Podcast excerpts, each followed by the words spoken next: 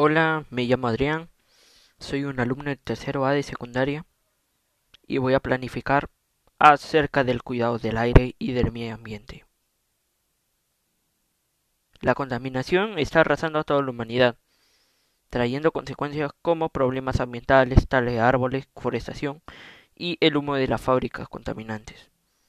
Esto afecta a que nuestra salud esté en riesgo y pueda contraer enfermedades a través de partículas contaminantes y pongan en riesgo nuestra salud, por ejemplo, a las vías respiratorias, enfermedades cardiovasculares,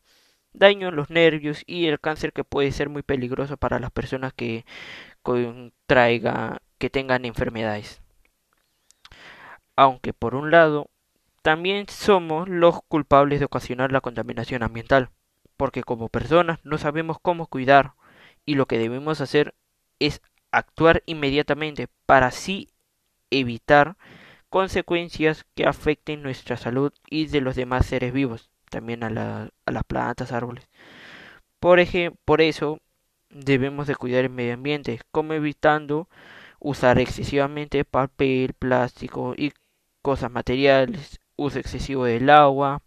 tale árboles, ya que afecta a que los animales, como también a las personas, provocaría a que la tierra no sobreviviría y perderíamos una inmensa cantidad de especies. Por último, hay que tener en cuenta de lo que está causando actualmente